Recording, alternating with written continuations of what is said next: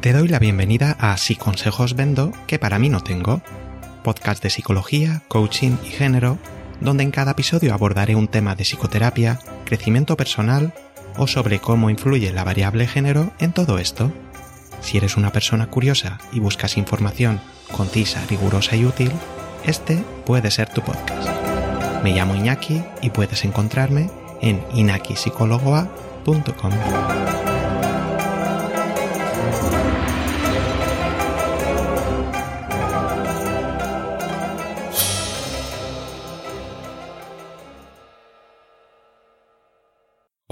bienvenida al episodio número 20, titulado Acción comprometida. Haz lo necesario. Con este episodio cerramos el ciclo dedicado a los seis procesos de flexibilidad cognitiva según la terapia de aceptación y compromiso. Los seis procesos eran aceptación de emociones, defusión cognitiva, estar presente, yo observador, valores personales y acción comprometida. En el episodio veremos cómo la acción comprometida puede ayudarte a actuar en base a tus valores, qué pasos seguir para facilitar que alcances tus metas y algunas pautas para hacer frente a los típicos bloqueos más comunes que nos impiden dar el salto para vivir según nuestros valores personales. ¿Me acompañas? ¿Qué es la acción comprometida? Consiste en realizar acciones guiadas por tus valores, guiadas por lo que es realmente importante para ti. Y esto implica tanto acciones físicas como acciones psicológicas. Con acciones físicas me refiero a comportamientos que haces con tu cuerpo, con tu voz, etc., en pos de acercarte a aquello que es valioso. Por ejemplo, si fomentar la intimidad en mis relaciones es algo importante para mí, esto puede implicar acciones como abrazar con ternura, o contar temas personales propios, o preguntar por los ajenos. Y con acciones psicológicas me refiero a cómo te relacionas con tus pensamientos y emociones para que no sean una barrera a la hora de hacer aquello significativo. Por ejemplo, cómo hacer espacio al miedo a mostrarte vulnerable o cómo tomar distancia de pensamientos tipo a nadie le preocupan tus asuntos privados o va a pensar que soy un entrometido por preguntarle algo tan personal. Un paso previo a la acción comprometida es indagar cuáles son esos valores personales, tal y como vimos en el episodio número 17. Y es que esos valores solo se vuelven reales, solo se vuelven tangibles, a través de tus acciones. Por ejemplo, si quiero ser una persona paciente con mis criaturas, puedo esperar a que esa paciencia brote espontáneamente de mí, o puedo adquirir esa habilidad en la medida en que vaya actuando con paciencia. Por ejemplo, haciendo espacio a emociones desagradables cuando mi criatura no me hace caso, tomando distancia de pensamientos que me dictan actuar con premura, bueno, ya está bien, ponte el jersey y punto. O estando en contacto con las posibles necesidades presentes de mi criatura. Yo tengo prisa y ella necesita jugar. Como decíamos, esos valores no son cualidades innatas o estancas, sino conductas y cualidades que pueden aprenderse y perfeccionarse. ¿Y qué tipos de habilidades implica la acción comprometida? La acción comprometida puede implicar habilidades como el establecimiento de metas, planificar acciones para alcanzar dichos objetivos, resolución de problemas, exposición a situaciones evitadas pero valoradas, como quiero conocer gente pero me da vergüenza, y adquisición de habilidades necesarias, como aprender un nuevo idioma si es necesario para avanzar hacia mi meta. Entonces, ¿la acción comprometida implica persistir, pase lo que pase? No. La acción comprometida implica flexibilidad. Esto significa estar en contacto con las consecuencias reales de tus acciones. ¿Tus acciones te están acercando a tu meta valiosa? Entonces persiste, continúa. ¿No están dando el resultado esperado? Entonces, quizá haya que cambiar de estrategia. Al fin y al cabo, como casi todo en la terapia de aceptación y compromiso, el criterio final es si esta estrategia te está siendo útil o no.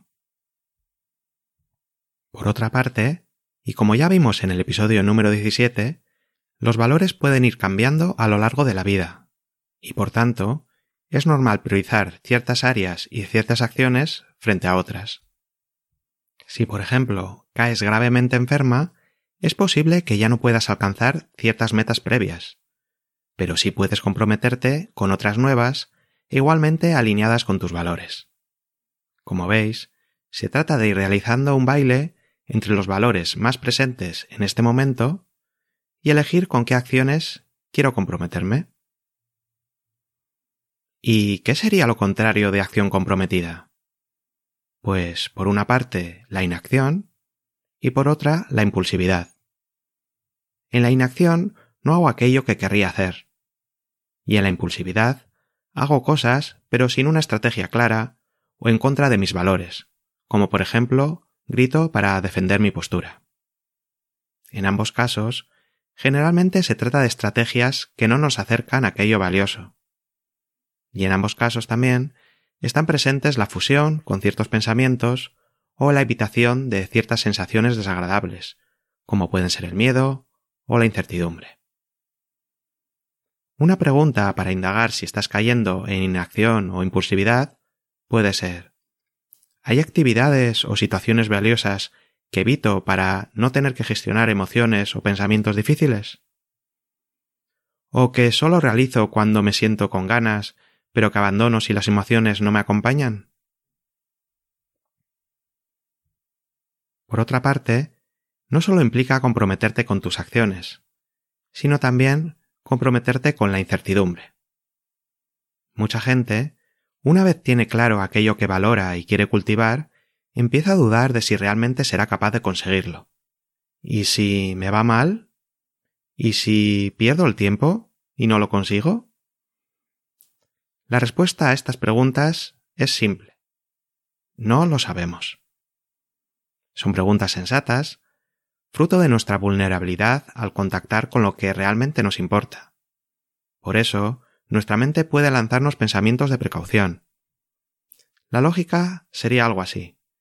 Sí, esto es muy importante para ti, pero si no lo logras, te dolerá. Pero como dice Steve Hayes, ¿vas a intentar tener éxito sabiendo que a veces fracasarás? ¿O prefieres no intentarlo?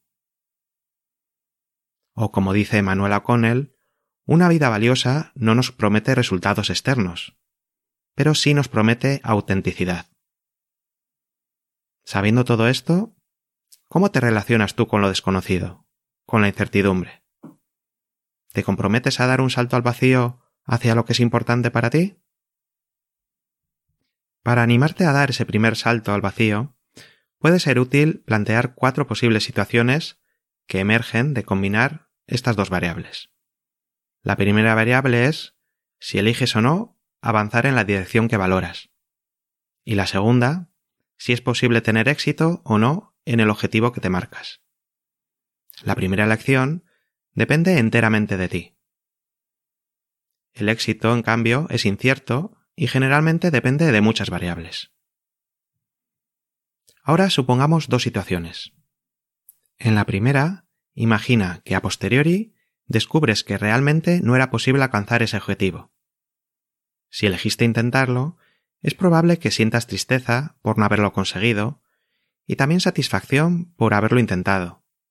Igualmente, es posible que sintieras vitalidad y un sentido de propósito durante el tiempo que estuviste avanzando en tu dirección valiosa.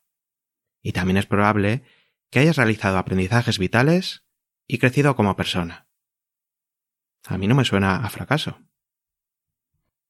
Si en cambio elegiste no intentarlo, te habrás ahorrado la decepción de fracasar. Pero todo ello a costa de renunciar a moverte en una dirección valiosa para ti. Habrás apostado por continuar en una vida más previsible y también más gris. Y tampoco habrás aprendido nuevas habilidades ni crecido ante la adversidad. Pero si por contra, a posteriori descubrimos que con esfuerzo sí era realmente posible alcanzar tu objetivo, Veamos los resultados de nuestra elección inicial. Si elegiste intentarlo, seguramente sentirás satisfacción por haberlo logrado, y también por haber tenido el coraje de emprender un viaje incierto hacia algo importante para ti. Habrás enfrentado retos y realizado aprendizajes que te habrán hecho crecer como persona y afianzar tu confianza. Y si elegiste no intentarlo, te sentirás decepcionado contigo mismo por no haberlo intentado, por haberte quedado en tu zona de confort, que paradójicamente te resulta cada vez más y más incómoda. Así que, viajero, ¿te animas a iniciar un viaje excitante e incierto hacia aquello que valoras? Si respondes con un sí rotundo, continúa escuchando. ¿Cómo sería el proceso para establecer acciones comprometidas? Lo podemos dividir en cinco puntos. Primero los enumeraré brevemente y después veremos un ejemplo concreto para que quede todo mucho más claro. Primer paso. Estar en contacto con los valores que has elegido en un área determinada. Segundo paso. Especificar metas y objetivos concretos en dirección a tus valores personales. A veces, los cambios implican comenzar a hacer cosas nuevas, como por ejemplo, dejar de hacer cosas contrarias a tus valores y buscar alternativas. En vez de fumar, haré sentadillas. En otras ocasiones, supone cambiar la forma en la que haces las mismas cosas, el cómo las haces, según la cualidad que tú valores. Por ejemplo, pasar las tardes con mi hijo, lo que ya venía haciendo, pero estando conectado, mentalmente presente y atento a sus necesidades. Tercer paso. Anticipar posibles barreras internas, pensamientos o emociones, a la hora de alcanzar esos objetivos valiosos. Cuarto paso. Pasar a la acción estando presente en el aquí y ahora, haciendo espacio a las emociones que surjan y tomando distancia de los pensamientos que no me sean útiles para alcanzar mis metas. Y quinto paso, si en algún momento rompo el compromiso, elegir si deseo renunciar al mismo o si elijo volver a contraer mi compromiso. Algunas preguntas que pueden guiarte son ¿Este valor sigue siendo importante para mí? ¿Esta sigue siendo una estrategia valiosa para alcanzarlo? En última instancia, no se trata de obligarte a hacer dichas acciones, sino de elegir libremente hacerlas porque son importantes para ti. Te animo a revisar el episodio número 5 sobre la aceptación de emociones, en especial la diferencia entre aceptar y tolerar o aguantar algo. Además, conviene aclarar que se trata de una lección que se va repitiendo momento a momento, de un compromiso instante a instante, no sirve aquello de, como ya elegí correr a diario a principios de año, es lo que toca. Vamos con el ejemplo. ¿Cuál es tu objetivo? Hacer ejercicio. ¿Es un objetivo específico? ¿Puede determinarse de forma objetiva si lo has cumplido o no? Pues no. En vez de hacer ejercicio, podemos concretar más, como ir a correr 45 minutos tres veces a la semana los lunes, miércoles y viernes a las seis de la tarde. ¿Qué valor o valores están detrás de ese objetivo y te servirán de motivación? En este caso, el autocuidado. ¿Es un objetivo realista? En una escala de 0 a 10, ¿cómo de probable es que completes tu objetivo? Si no respondes con una puntuación de 7 o más, Quizá convendría establecer un objetivo un poco más sencillo de momento, como por ejemplo podría ser correr 15 minutos. ¿Qué barreras psicológicas es probable que aparezcan? En este caso pueden ser pensamientos como Uf, hoy está lloviendo, mejor lo dejo para mañana. O sensaciones como cansancio, agujetas o falta de ganas. De 0 a 10, ¿Cuál es tu disposición a tener esas experiencias internas y aún así cumplir con tu compromiso? Si tu disposición es baja, te recomiendo practicar los ejercicios propuestos en los episodios de aceptación y de difusión cognitiva. ¿Cómo podrías subdividir ese objetivo en metas intermedias? Por ejemplo, puedo empezar corriendo 5 minutos tres días a la semana e ir aumentando 10 minutos más cada semana. ¿Y cuál sería el primer paso que puedes realizar hoy mismo? Pues puedo ir a comprar ropa deportiva, estirar un poco o salir a andar rápido 10 minutos. Ahora vamos a analizar otro tipo de barreras que nos suelen bloquear. En muchas ocasiones solemos ver el objetivo como algo demasiado distante y difícil de alcanzar. Por ejemplo, llevo dos años sin hacer ejercicio. ¿Cómo voy a correr yo 45 minutos seguidos? Cuando la distancia entre el punto en el que estamos y el punto en el que deseamos estar es muy grande, es probable que aparezcan emociones difíciles, como tristeza, y pensamientos como que es imposible, mejor ni lo intentes, u otros. Otra barrera habitual es que estés demasiado enfocado e impaciente por alcanzar los objetivos finales, en este caso correr tres veces 45 minutos, y no valores cada entrenamiento ni los objetivos intermedios que vayas alcanzando. En estos casos, conviene tener presente que lo importante no es la velocidad a la que cambiamos ni la distancia hasta nuestro destino, sino el mero hecho de avanzar hacia el cambio deseado. Como decía Lao Che, un viaje de mil leguas siempre comienza con un primer paso. Centrémonos, pues, en un solo paso cada vez. En última instancia, vivir según tus valores personales es un viaje interminable. Un viaje en el que la dirección que seguimos y el contacto con el proceso de viajar nos reportará propósito e importancia a nuestros actos, más allá de si consigues ciertas metas o no. Para ilustrar esto, veamos la metáfora de la esquiadora. Imagina que estás en la cima de una montaña nevada, dispuesta a iniciar el descenso hasta la cabaña donde te alojas y de repente aparece un helicóptero y te dicen, si tu objetivo es llegar a la cabaña, móntate y te llevaremos en dos minutos. Es cierto que tú quieres ir en esa dirección, pero quieres sentir la velocidad, balancear tu cuerpo y tomar curvas sin seguir necesariamente el camino más corto.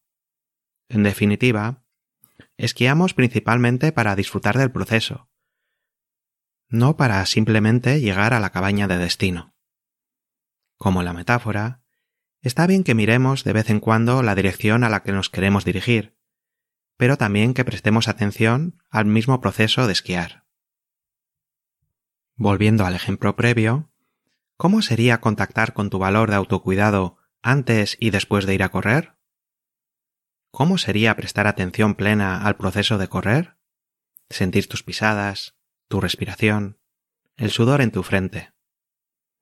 Es probable que todo esto marque una diferencia y que te ayude a disfrutar del proceso de correr, dejando de verlo simplemente como un mal necesario para perseguir tu objetivo de autocuidado.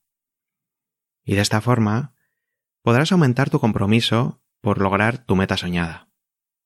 Al fin y al cabo, nunca puedes tener garantizado si lograrás tus objetivos o no razón de más para valorar y estar presente cada vez que avanzas en la dirección valorada.